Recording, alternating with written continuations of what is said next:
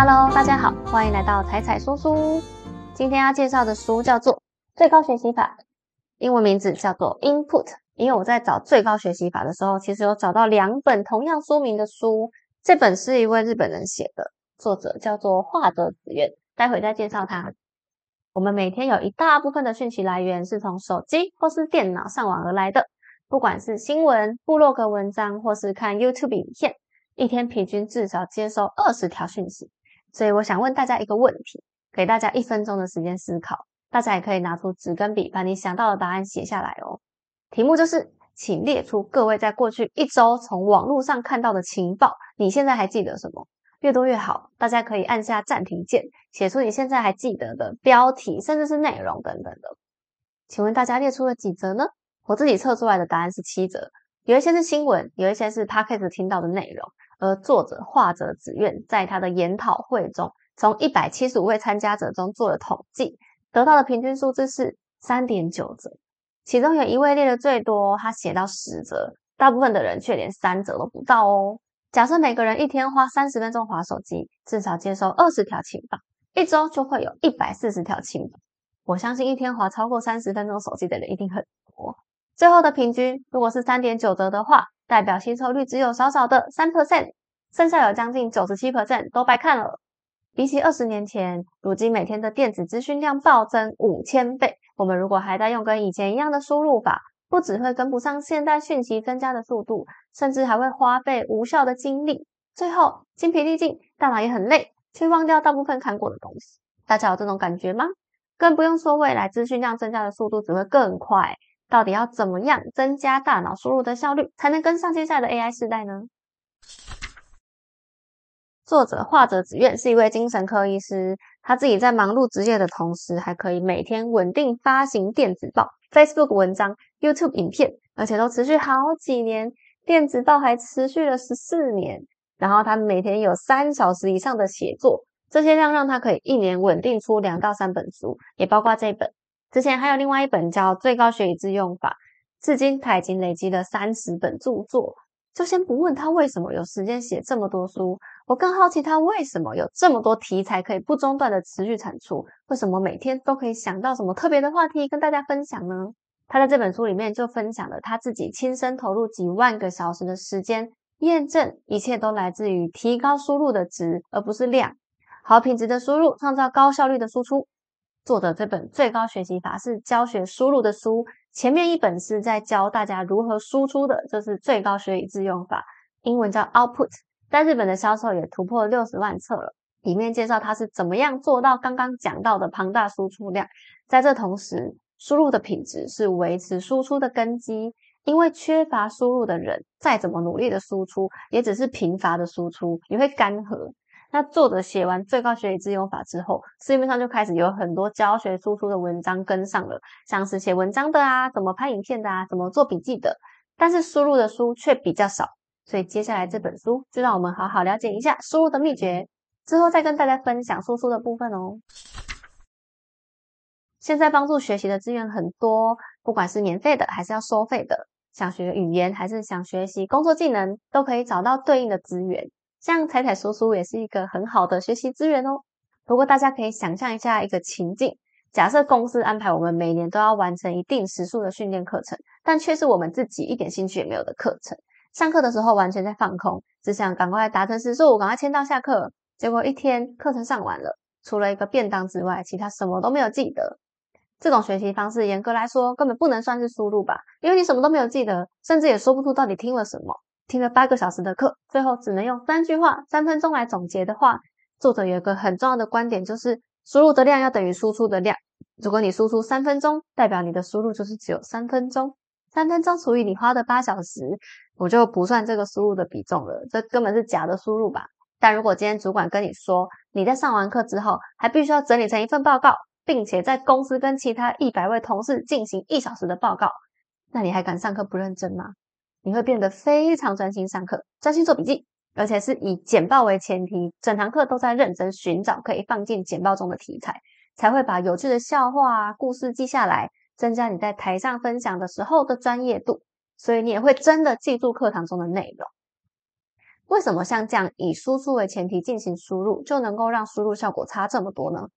这是一个大脑的机制，因为人一旦受到心理压力，大脑会分泌正肾上腺素，提高专注力，同时也提升记忆力、思考力跟判断力。但我们也不需要每次都给自己这么大的压力啦。其实只要在输入前告诉自己之后要输出哦，这种输出不限格式，有可能是跟朋友分享心得，或是要 po 在 IG 啊、FB 之类的，甚至是写下你自己的日记，都能够让我们在整个学习过程中稍微增加一点点压力。这个压力就能够帮助我们提高专注力。想着我要有所发现，大脑就会开启雷达去寻找资讯，把整个学习的过程提高一个层次。以输出为前提，也不是只能用在读书哦，它可以用在所有地方。阅读是一定要做啦，毕竟你书都看了，当然希望可以学到东西。但其他像是听演讲、看展览、看电影，甚至是我们常常拿来打发时间的电视、玩乐、桌游什么的，通常不会特别要用输出作为前提。不过你只要在开始做这件事情之前，告诉自己，我今天要有心得。增加一个输出这个目的，你就会变得不再只是被动接受，而是主动学习。这点休闲活动也能变得更有意义哦。以往我们打开电视，常常是新闻播什么就看什么，节目播到哪一部我就看哪一部。手机上网也是，常常是从最热门的东西开始看，或是从 PPT 爆的文章开始看，结果花了半小时却没有吸收到什么有用，甚至是你喜欢的内容。一个简单的方法，立刻让你在接收讯息的时候保持更高的敏锐度，也就是事先问问自己你喜欢、你感兴趣的主题是什么。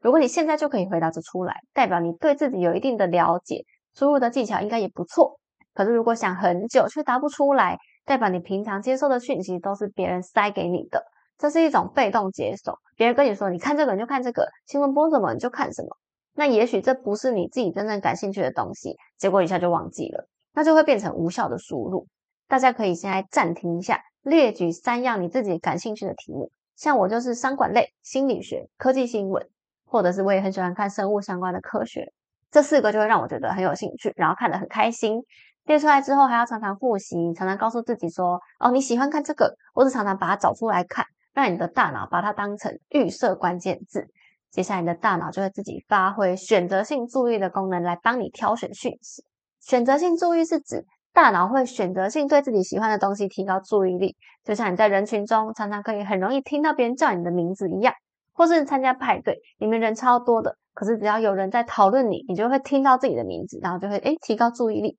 就是雷达有开。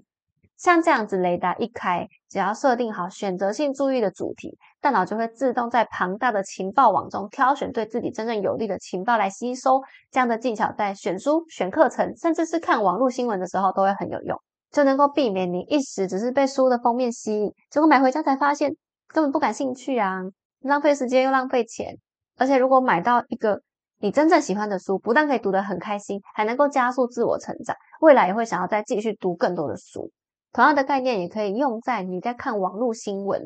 平常划手机，可能无意识的划，时间就浪费掉了；或是你只是看到耸动标题，你看到艺人的名字就点进去了，可是看完却觉得，哎，我干嘛看这个啊？那透过你事先想好题目，你在划手机的时候就会筛选那些你不喜欢看的东西，只对特定的主题提高敏锐度，其他不重要的讯息就舍弃，不要看，不要浪费时间看那些看完就浪费的东西，这样踩雷的几率就会低很多。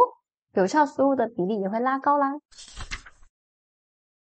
前面有提到，现在的资讯来源很丰富，包括读新闻、看书、podcast 等等，都可以丰富我们的生活。不过，我们输入的东西其实可以依据可运用程度加以区分成两大类别：一类是资讯，另外一块是知识。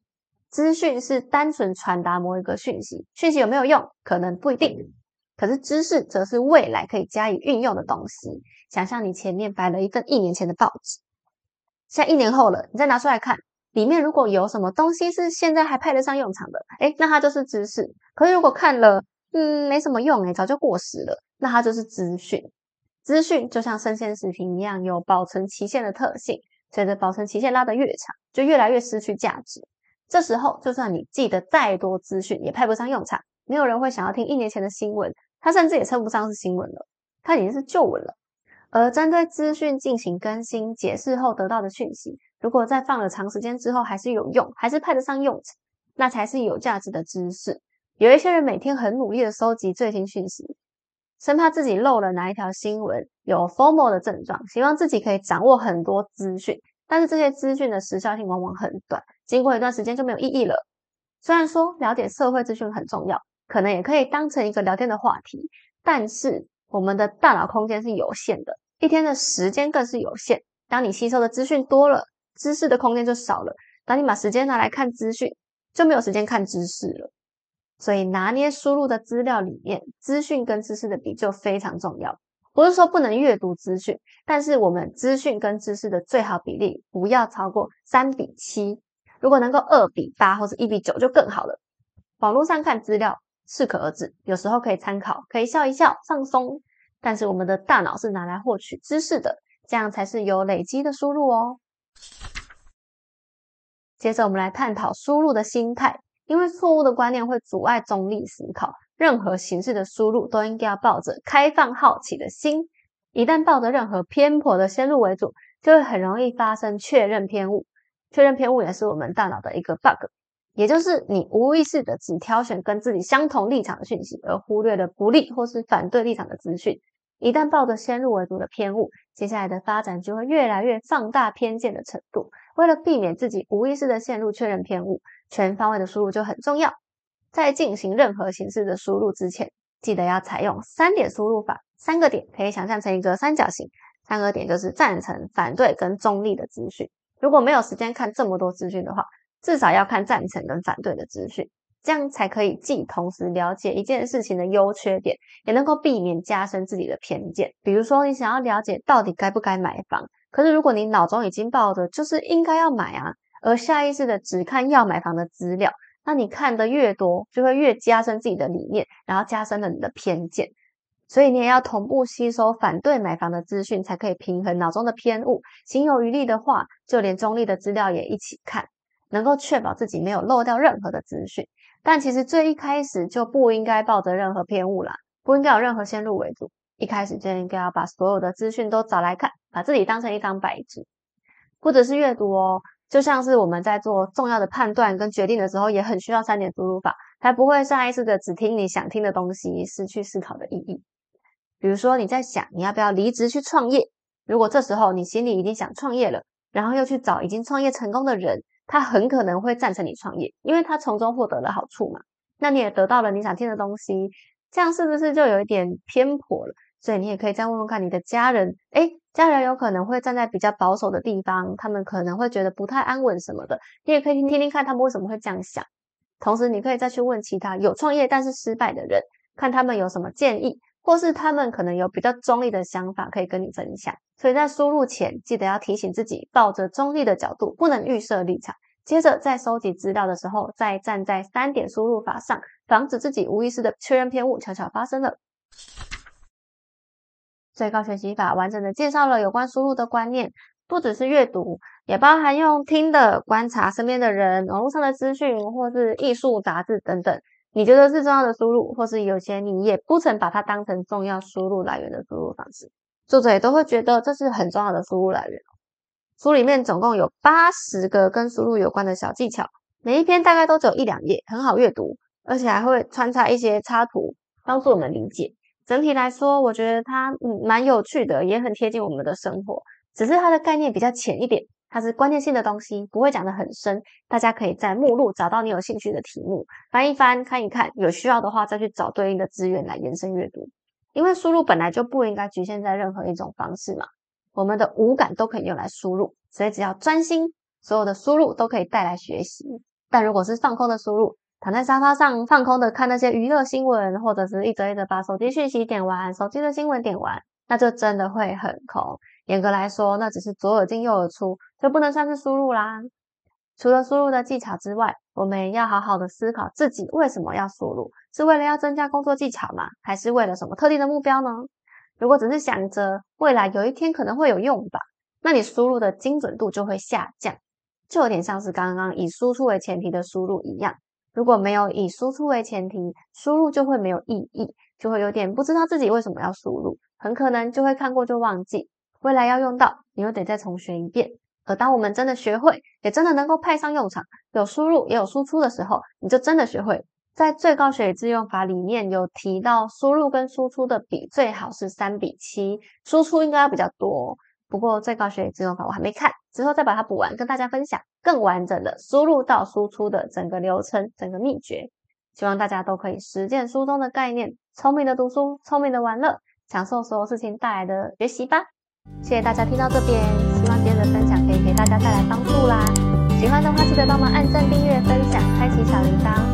然后也可以帮我多看看广告哦，我现在终于可以开启盈利啦，感谢大家的支持。